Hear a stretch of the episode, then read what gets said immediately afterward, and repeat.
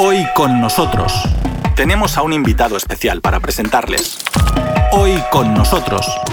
Y también contamos contigo. Dos iconos de San Lucas de Crimea provenientes de Guatemala serán colgados en ambos extremos del puente que conecta la península rusa con el resto del gigante euroasiático. Las imágenes sagradas protegerán tanto la mega obra como también a los crimeos, sobre todo del COVID-19, tratándose de un santo que en su vida secular curaba a los enfermos.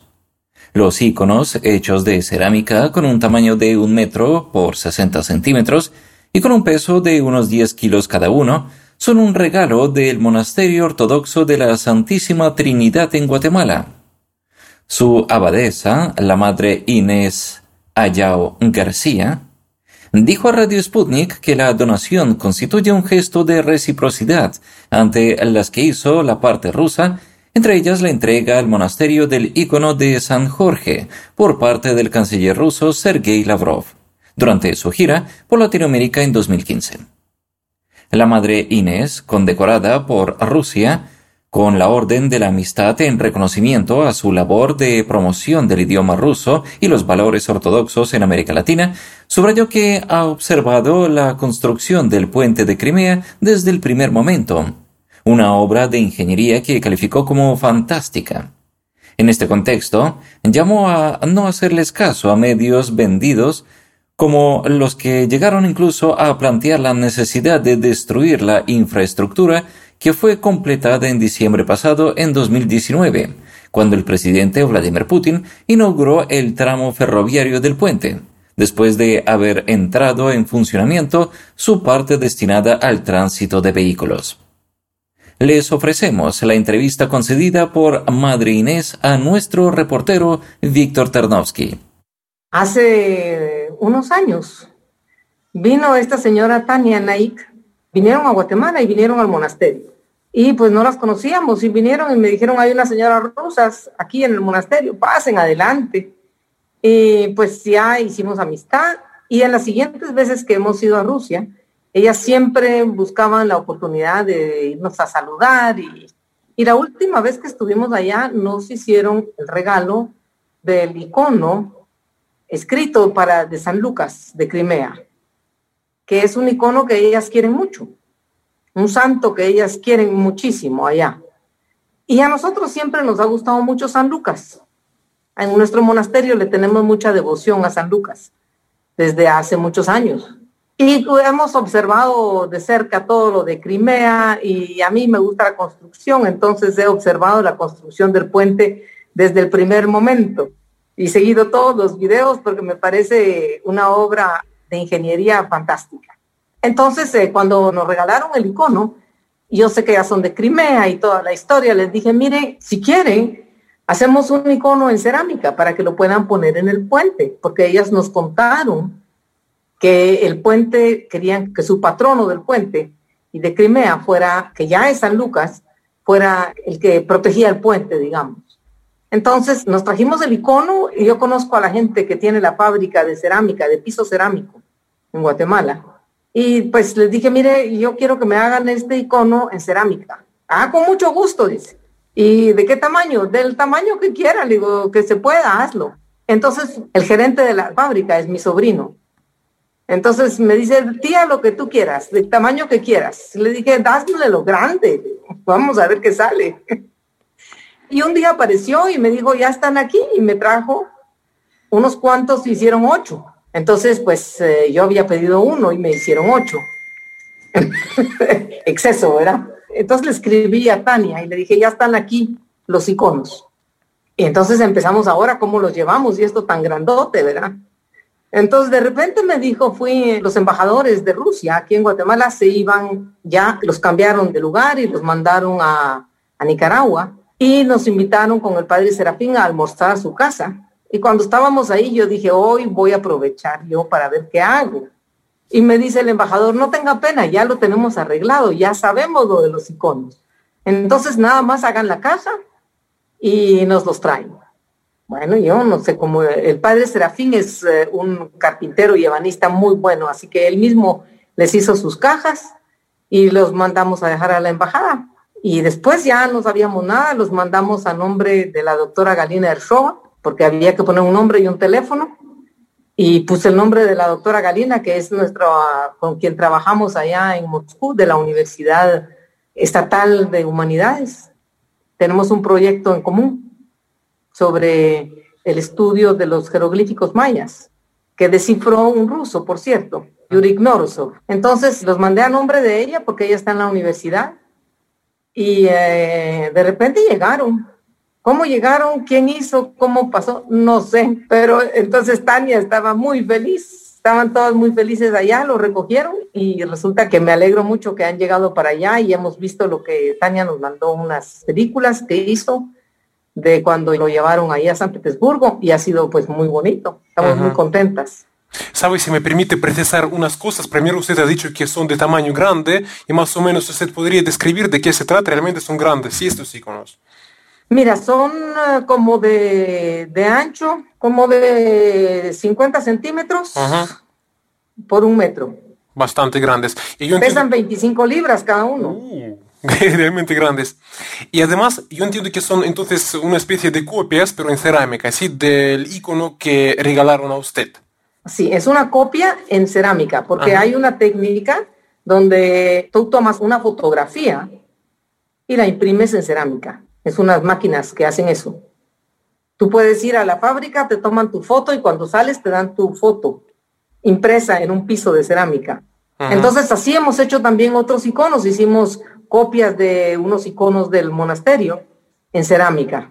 Muchísimas gracias. Entonces, dos iconos, entonces, dos iconos llegaron. Dos, sí. Dos iconos, bien. Muchísimas gracias. Y sabe, también ah, me llamó un poco la atención porque usted ha dicho que usted siguió la construcción del puente de Crimea y me parece es muy importante. Usted puede imaginar que en Rusia lo siguieron prácticamente todos y cuando lo pusieron en marcha, el tramo para coches, para vehículos, ahora ya funciona plenamente porque funciona también su tramo ferroviario, pero usted yo creo que está al tanto que tampoco faltaron comentarios bastante negativos con respecto a este puente. Yo he visto en prensa internacional.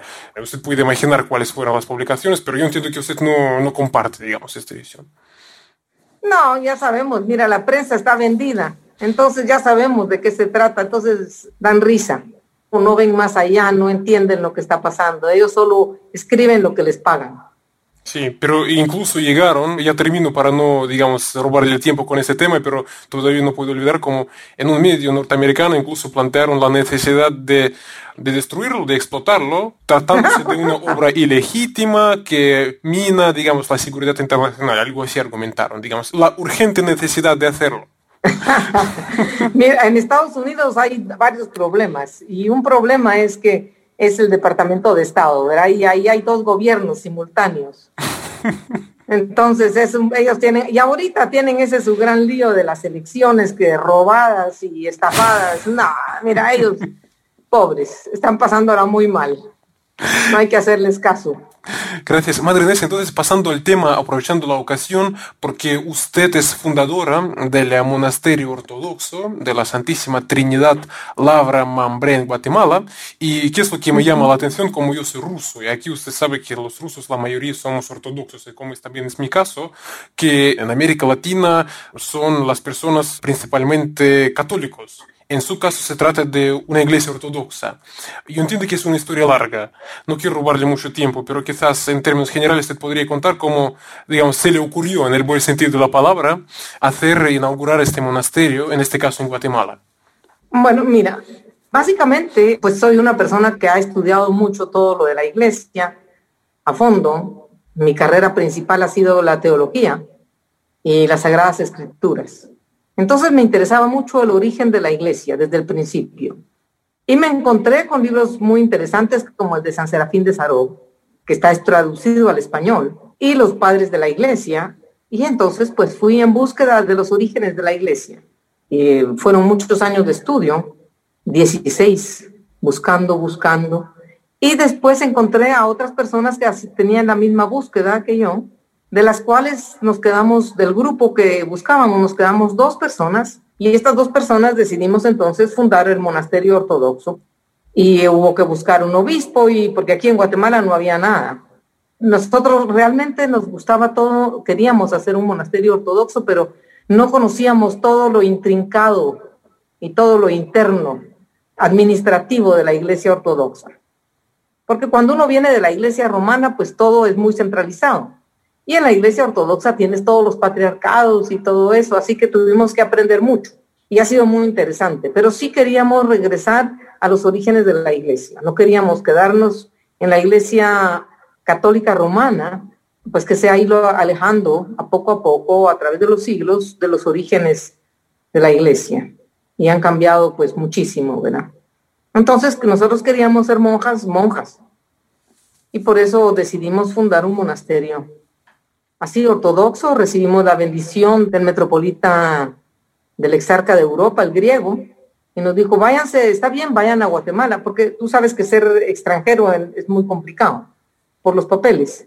Entonces nos venimos a Guatemala porque estábamos en Tierra Santa, estábamos en Jerusalén. Y nos venimos a Guatemala después de visitar al exarca de Europa y ya empezamos la fundación y nos dijo, mire, hay que buscar quién es el obispo que le corresponde allá. Y así encontramos al obispo de Antioquía, que tenía su sede en México, el obispo Antonio Chedraui. Y ya nos pusimos bajo su homoforio siempre aprendiendo, aprendiendo, aprendiendo. Y como no sabíamos mucho sobre la vida monástica ortodoxa, fuimos a muchos monasterios y especialmente fuimos a un monasterio en Estados Unidos que fue fundado por la princesa Iliana de Rumana, que es el monasterio de en Pensilvania. Y allí fuimos a aprender que era la vida monástica ortodoxa, que es bastante distinta que la romana. Y así hemos seguido. Ah, muchas gracias. Y también yo quisiera preguntarle, porque desde Rusia realmente le voy a confesar que yo no estoy al tanto. Y la fe ortodoxa, yo así formularía, ¿en qué medida es algo exótico o probablemente bastante presente en ah, América Latina? ¿Qué usted podría decir al respecto? Pues mira, cuando venimos nosotros, por lo menos yo, nosotras las dos que venimos, no sabíamos que era algo tan desconocido, pero pues que aprendan, y poco a poco fuimos encontrando a algunos ortodoxos que ya vivían aquí y que iban a las iglesias romanas. Y poquito a poco ya el obispo nos dijo hay que fundar la iglesia en Guatemala. Entonces, pues fundamos la iglesia en Guatemala, la iglesia de Antioquía. Si hay que hacer algo, hay que hacerlo. Como decimos en español, al toro por los cuernos. Entonces, pues eh, empezamos y ya, y si hay que hacerlo, hay que hacerlo. Y, así fuimos. Y ahora pues ya tenemos un monasterio bastante, todavía no, yo diría que todavía no terminado de fundar. Con el tiempo, hace unos años, hace tres años, murió nuestro arzobispo Antonio, que en paz descanse, desgraciadamente, memoria eterna. Y eh, entonces decidimos cambiar de patriarcado y nos pasamos al patriarcado serbio. Y estamos muy contentos en el patriarcado serbio. También, con toda tristeza, pues acaba de fallecer el metropolita Anfiloquio, que es un eh, personaje realmente muy importante en la iglesia serbia y en el mundo, también muy conocido en Rusia, por cierto. Y eh, falleció, y, pero seguimos muy contentas en la iglesia serbia con nuestro obispo Kirilo, y estamos bien. Una cosa interesante fue que poquito a poco se ha ido acercando la gente para hacerse ortodoxa. Y algunos personajes eh, eclesiásticos que habían salido también de la iglesia romana, decidieron hacerse ortodoxos, unos bajo el patriarcado griego y otros bajo el patriarcado sirio. De tal forma que ahorita hay más o menos en Guatemala hay un millón de ortodoxos oh, en un país de 16 millones de personas. Es mucho. Es mucho, sí. Poco a poco. Entonces un ortodoxo en América Latina no se sentiría, digamos, como un extraterrestre, yo sí diría. No, ya no. no, ya no. Cuando llegamos aquí y hablamos con la gente que nos conocía, dice, ¿y eso qué es? Eso no, y me, todavía me dicen, eso no existe. Sí existe. Sí existe, ya van a conocer. Estimados oyentes, hagamos una pequeña pausa y volveremos en instantes. Aquí Radio Sputnik en cualquier país del mundo se pueden escuchar los programas de Radio Sputnik confeccionados en Moscú, Montevideo y Buenos Aires. Entren en la página de Radio Sputnik en español, mundo.sputniknews.com, y se enterarán de los acontecimientos más importantes del mundo y de todo lo que otros callan. Seguimos escuchando la entrevista con la madre Inés Ayau García, abadesa del Monasterio Ortodoxo de la Santísima Trinidad en Guatemala, protagonista de esta edición del programa Hoy con nosotros. El cristianismo tiene varias corrientes. Y la fe ortodoxa es una de las corrientes. Y usted, eh, por supuesto que como usted estudió usted domina profundamente el tema del cristianismo, yo quisiera preguntarle, quizás en dos palabras, ¿qué le parece? Y sí hablar sobre qué es lo que destaca a la corriente ortodoxa y qué es lo que a usted le atrae en esta corriente, qué es lo que usted destacaría, si es posible. Sí, sí es posible. Lo que tengo que pensar es cómo hacerlo muy cortito. Mira, la vida de la iglesia tiene dos partes. Una que es la parte personal de uno, de su relación con Dios y otra que es la parte administrativa, digamos, que son los patriarcados. Los patriarcados mantienen, su obligación es mantener la fe lo más puramente posible. Para mantener la fe tienes que mantener la vida litúrgica, porque la vida litúrgica es el medio a través del cual se transmite el contenido de la fe. Y eso es lo que tiene la Iglesia Ortodoxa ha mantenido la liturgia, que es el medio a través del cual se transmite la fe, y la ha mantenido pura. Y ha mantenido la parte administrativa. Yo no digo que no hayan pecadores y que no haya gente bárbara y que haya de todo. Los mismos pecados hay en todas partes. Pero la iglesia, como una institución administrativa, ha pasado a través de los siglos, en una forma muy pura, el mensaje que Jesús dejó. En resumen. Oh, muchísimas gracias. Sabe, yo creo que últimamente, porque usted ha mencionado, usted ha dejado claro que lo que tiene mm, la corriente ortodoxa es que conserva, si diríamos, ciertos principios, ¿no? Que quizás fueron un poco tergiversados en otras corrientes. En ese sentido, yo puedo decirle que en Rusia eh, sí existe un poco, la gente no entiende, yo sí diría a veces que algunas declaraciones que se hacen desde la Iglesia católica, yo no sé si usted puede pronunciarse, pero cuando, por ejemplo, dicen que ya es posible un matrimonio entre personas del mismo sexo, por ejemplo, yo no sé si es algo que realmente tiene fundamento criticar esta postura de la Iglesia católica. O, bien, yo no sé si se entiende mi pregunta, pero quizás usted tiene alguna visión al respecto. Mira, te voy a decir lo que pienso, ¿verdad? Sí. Y que lo puedo decir a plena voz, no me importa. Es la verdad, creo yo, desde mi punto de vista. La Iglesia romana, desgraciadamente, cada día hace más tonterías cada día se aleja más de la fe. ¿Cómo es posible que no respetan nada de lo que dice la palabra de Dios? Los evangelios, todo el Nuevo Testamento es clarísimo sobre todas estas posturas. Es clarísimo sobre todas las posturas. Ahora imagínate que el Papa haciendo una religión única para el mundo, juntándose con todos, pero, ¿qué le pasa? Ya perdió el norte. Pero cada día hacen peores cosas. La verdad no entiendo por qué hacen tanta tontería. Creo que se han politizado mucho, han politizado el Evangelio, están detrás, yo no sé de qué, de justificar no sé qué barbaridades que hacen. Lo que ya va en contra del Evangelio ya quieren justificarse de alguna forma y decir que eso está todo desaprobado. No, están muy mal, están muy mal, tienen mucho poder, pero están muy mal. Lo que viene ahorita ya del Vaticano hay que verlo, la verdad, da pena, da pena. Los católicos romanos, por lo menos en Guatemala, que escuchan lo que dice Roma ahorita, el Vaticano, porque no es Roma, es Vaticano. Ellos creen que todos los caminos van a Roma, pero no a Roma, sino al Vaticano. La gente de aquí está muy decepcionada, muy, pero muy decepcionada. Hay gente que me llama y me dice, ¿a qué horas es la liturgia en tu iglesia? Porque voy a ir ahí. Ya no quiero ir a la iglesia romana. Ya la gente está muy molesta por todas las tonterías que están diciendo. Pero yo estoy muy contenta de no estar ahí Sabe, muchísimas gracias por su respuesta. Además, yo justamente por eso le hice la pregunta, porque en Rusia justamente eso ocurre, porque la gente un poco no entiende algunas cosas que se hacen, además porque la gente dice contradice algunos principios, incluso escritos, expuestos claramente. Entonces, usted acaba de confirmar que realmente tiene fundamento estos planteamientos que también hacen rusos, por ejemplo. Bien, muchísimas gracias. Sabe, también yo creo que quizás ya redondeándome, porque nosotros, nuestra conversación se desarrolla en estas circunstancias del coronavirus. Y de hecho, bien, que golpee también a ustedes ahí en América Latina. Nosotros aquí en Rusia también atravesamos momentos bastante duros. Este regalo, esta donación que hicieron a nosotros, también tiene que ver con esto, para proteger a los habitantes de Crimea en este contexto. Es claro que mucha gente realmente ahora mismo atraviesa momentos difíciles, incluso en lo personal, porque confinamiento, problemas, quizás usted pueda mm, acompañar, digamos, este regalo con algún mensaje que sirva a cualquier persona que ahora mismo atraviesa momentos complicados, esas circunstancias del coronavirus. ¿Cuál sería su mensaje? Quizás hay una respuesta desde la religión para que la gente un poco se siente mejor.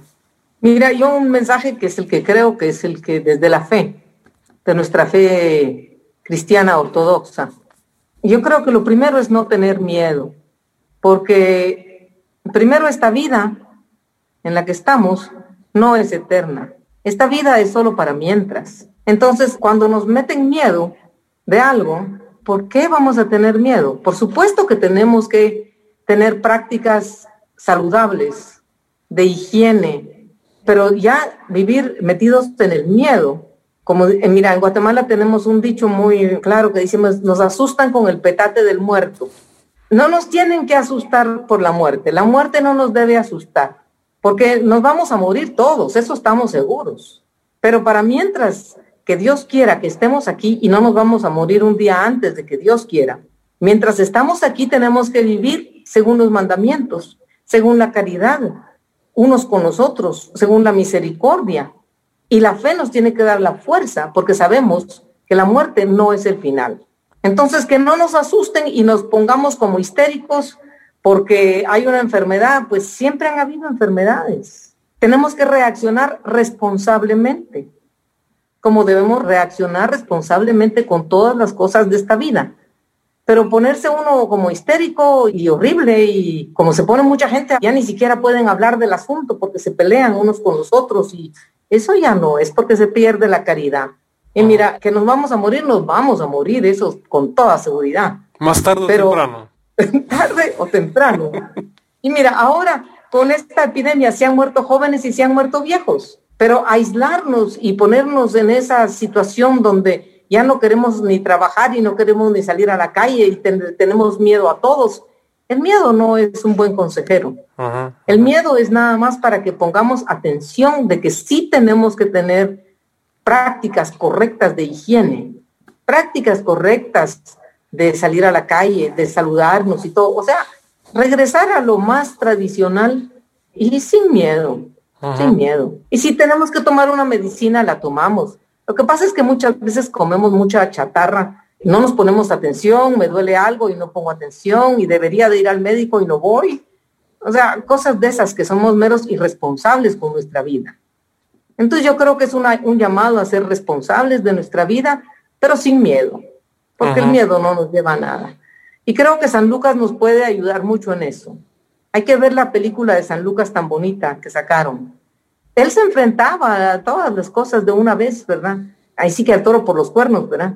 De una vez se enfrentaba y había que ver la muerte, pues sí, hay que ver esto, hay que ver el otro, hay que, de una forma responsable, pero con confianza en Dios y con fe en que esta vida es solo para mientras y la vida eterna es después. Pero si la vivimos ahora, como Dios manda, no tenemos nada que temer.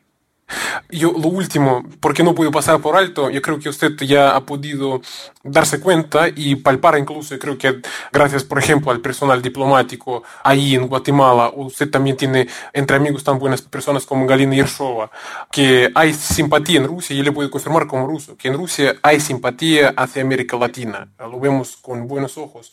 Pero en su caso me parece mm, que usted tiene simpatía, incluso pues, simpatía especial, me parece, a Rusia. Yo no sé si tengo razón y si es así como usted lo argumentaría. Sí, sí, tienes razón, pero también es heredado, porque mira, en la familia siempre nos ha gustado mucho todo lo que es Rusia, no sé por qué. No sé por qué, de dónde viene, pero siempre. Y me parece, por otro lado, me parece un país extraordinario y me gusta su gente. Y hasta aquí, una nueva edición del programa Hoy con nosotros, en la que han escuchado a la madre Inés Ayau García, abadesa del Monasterio Ortodoxo de la Santísima Trinidad en Guatemala. Hoy con nosotros, en Radio Sputnik desde Moscú.